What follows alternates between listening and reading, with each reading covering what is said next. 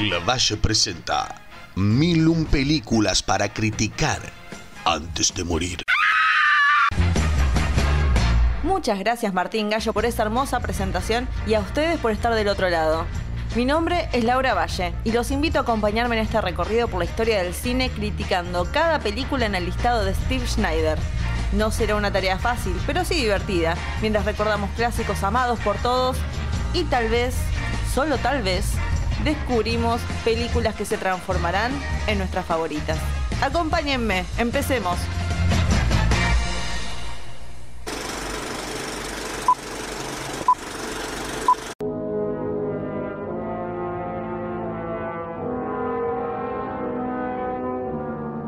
La película que veremos el día de hoy tiene un 100% en Rotten Tomatoes.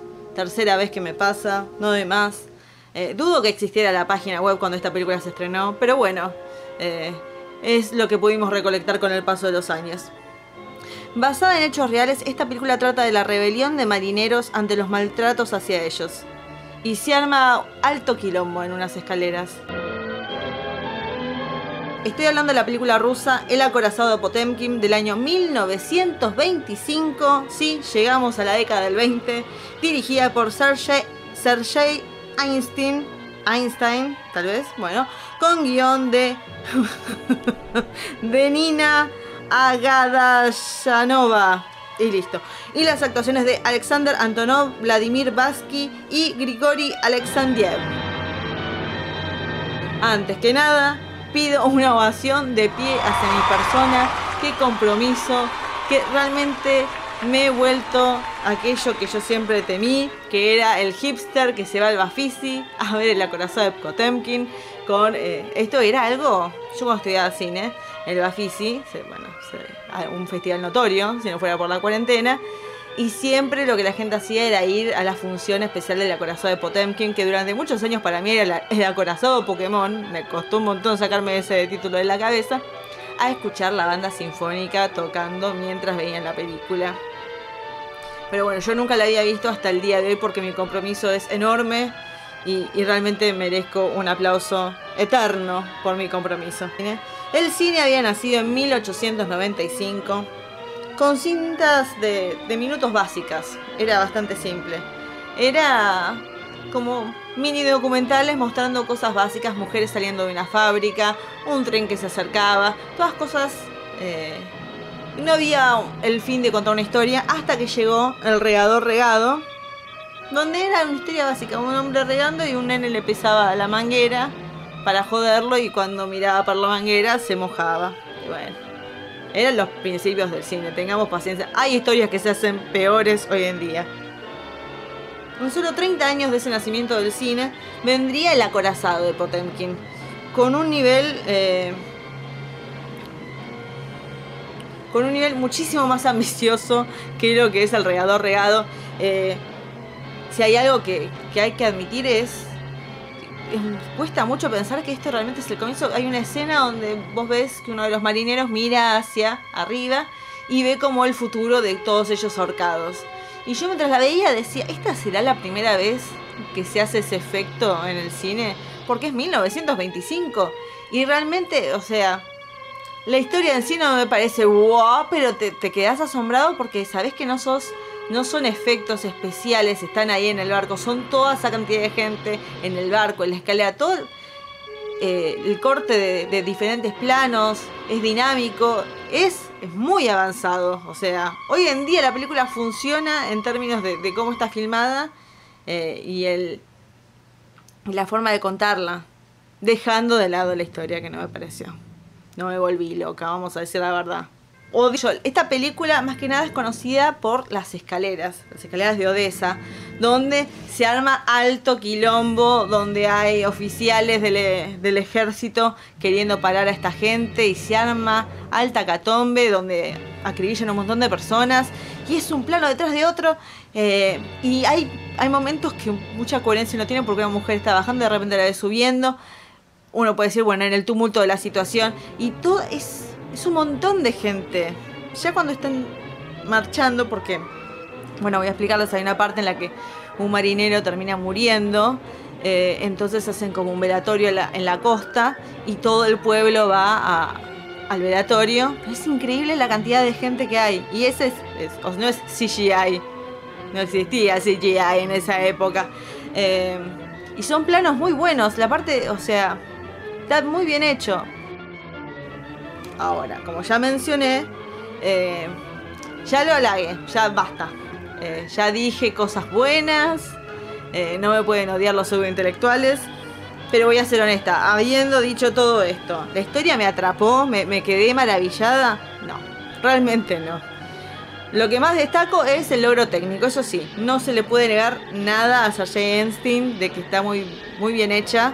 Eh, y es la historia que él quería contar y está muy bien, pero realmente no voy a hacerme la, intelectual y sumarme a este grupo de gente diciendo, ay, esta película es lo más, vamos a verla todas las noches. No, una vez y ya suficiente, me la puedo sacar de, mi lista de, cosas para hacer antes de morir. No tengo dudas que hay gente que puede estar escuchando esto y la puede disfrutar estando en el 2021. Estamos a cuatro años de que esta película tenga 100 años de edad y todavía puede eh, ser vista hoy en día y es, es una película bien hecha, es una película bien hecha. Eh, la historia no me atrapó, no me puse mal en ningún momento por nadie. Eh, es buenísimo tenerla como el registro que todavía se pueda ver. Bueno, se va a poder ver siempre con la, con la digitalización, pero eh, a lo que voy es, esto es una innovación una, en la forma de contar historias en una época donde el cine estaba naciendo y realmente un innovador, y eso es algo que van a escuchar que digo un montón de veces, pero realmente un innovador como Sergei Einstein que se la jugó en contar esta historia. Datos de color. Como la película está basada en hechos reales, me veo en la obligación de comentarlos. Tengo que darles un contexto, porque además tampoco expliqué mucho qué pasa en la película. Eh, vamos a hacerle el resumen de la película. Un grupo de marineros se empieza a quejar de que están comiendo mal, eh, de que les dan comida en mal estado, carne en mal estado. Se rebelan, los quieren matar porque no quieren comer la sopa. Bueno, se termina armando este quilombo que tanto menciono, que ellos se rebelan, los quieren matar. Eh, la catombe entre todos ellos, entre la tripulación y, los oficiales. Eh, uno muere, bueno, de ahí. Y los, marineros se rebelan, eso prácticamente, y un pueblo sufre las consecuencias con los oficiales. Bueno, ya, ya más o menos le conté la historia que me olvidé en otro momento. Eh, este hecho ocurrió en un 27 de junio de 1905, 82 años antes que yo naciera, cuando los marineros se enfrentaron a sus oficiales zaristas.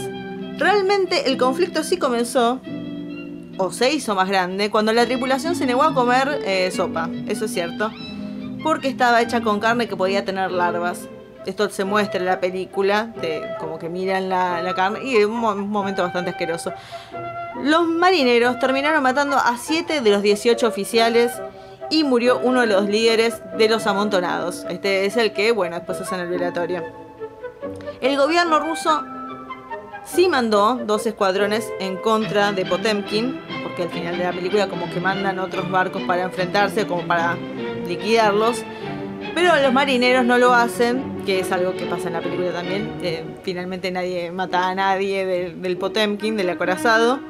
Lo que sí no pasó fue lo de las escaleras de Odessa, que miren que justo es la, escena más reconocida de esta película, es esa, que es ficticia, pero fue algo que se le ocurrió al director en el momento de la producción, pero sí se dice que la inspiración fue de la masacre Sunday Bloody Sunday, una masacre que se dio en San Petersburgo, donde se hirieron a mil protestantes pacíficos, o sea que Rusia era tremendo quilombo.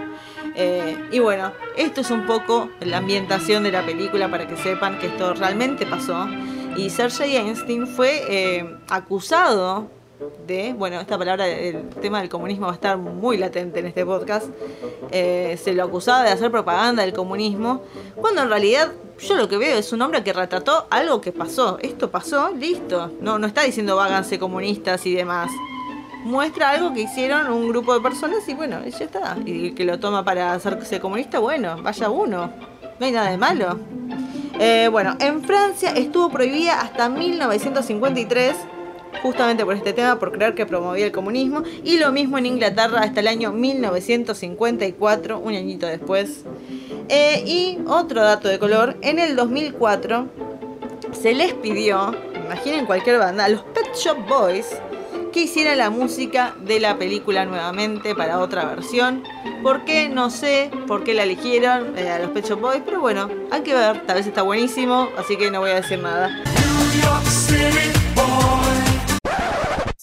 Películas para recomendar, eh, me van a odiar porque una película tan eh, alabada por la crítica y a mí lo único que se me ocurrió para recomendar era Escape Plan o Plan Escape de Michael Hafstrom, que ustedes dicen que, que, es esa película. La película con Sylvester Stallone y Arnold Schwarzenegger en la que se quieren escapar de un barco donde están todos prisioneros. Ya sé que no tiene nada que ver, que es una película de, menor calidad, pero bueno, tal vez es muy fuerte esta película, El corazón de Potemkin, y dicen, bueno, pero ahora quiero boludear un rato y divertirme. Vean Escape Plan o Plan Escape. Yo no soy muy fanática ni de Stallone ni de Schwarzenegger, y sin embargo me pareció entretenida, así que véanla. De temática de barco. Y siguiendo la temática de barco, puedo recomendarles también que vean Capitán Phillips de Paul Greengrass con Tom Hanks una película muy entretenida que también transcurre en un barco por un rato, eh, donde este grupo de, de muchachos quieren secuestrar a la tripulación, quieren llevarse un barco. Eh, que está muy entretenida también. Eh, se hace medio larga llegando al final, pero bueno, está bien, dentro de todo. Pero sí, esas son las recomendaciones para ver después de la corazón de Potemkin. O no vean nada y no me hagan caso y ya está.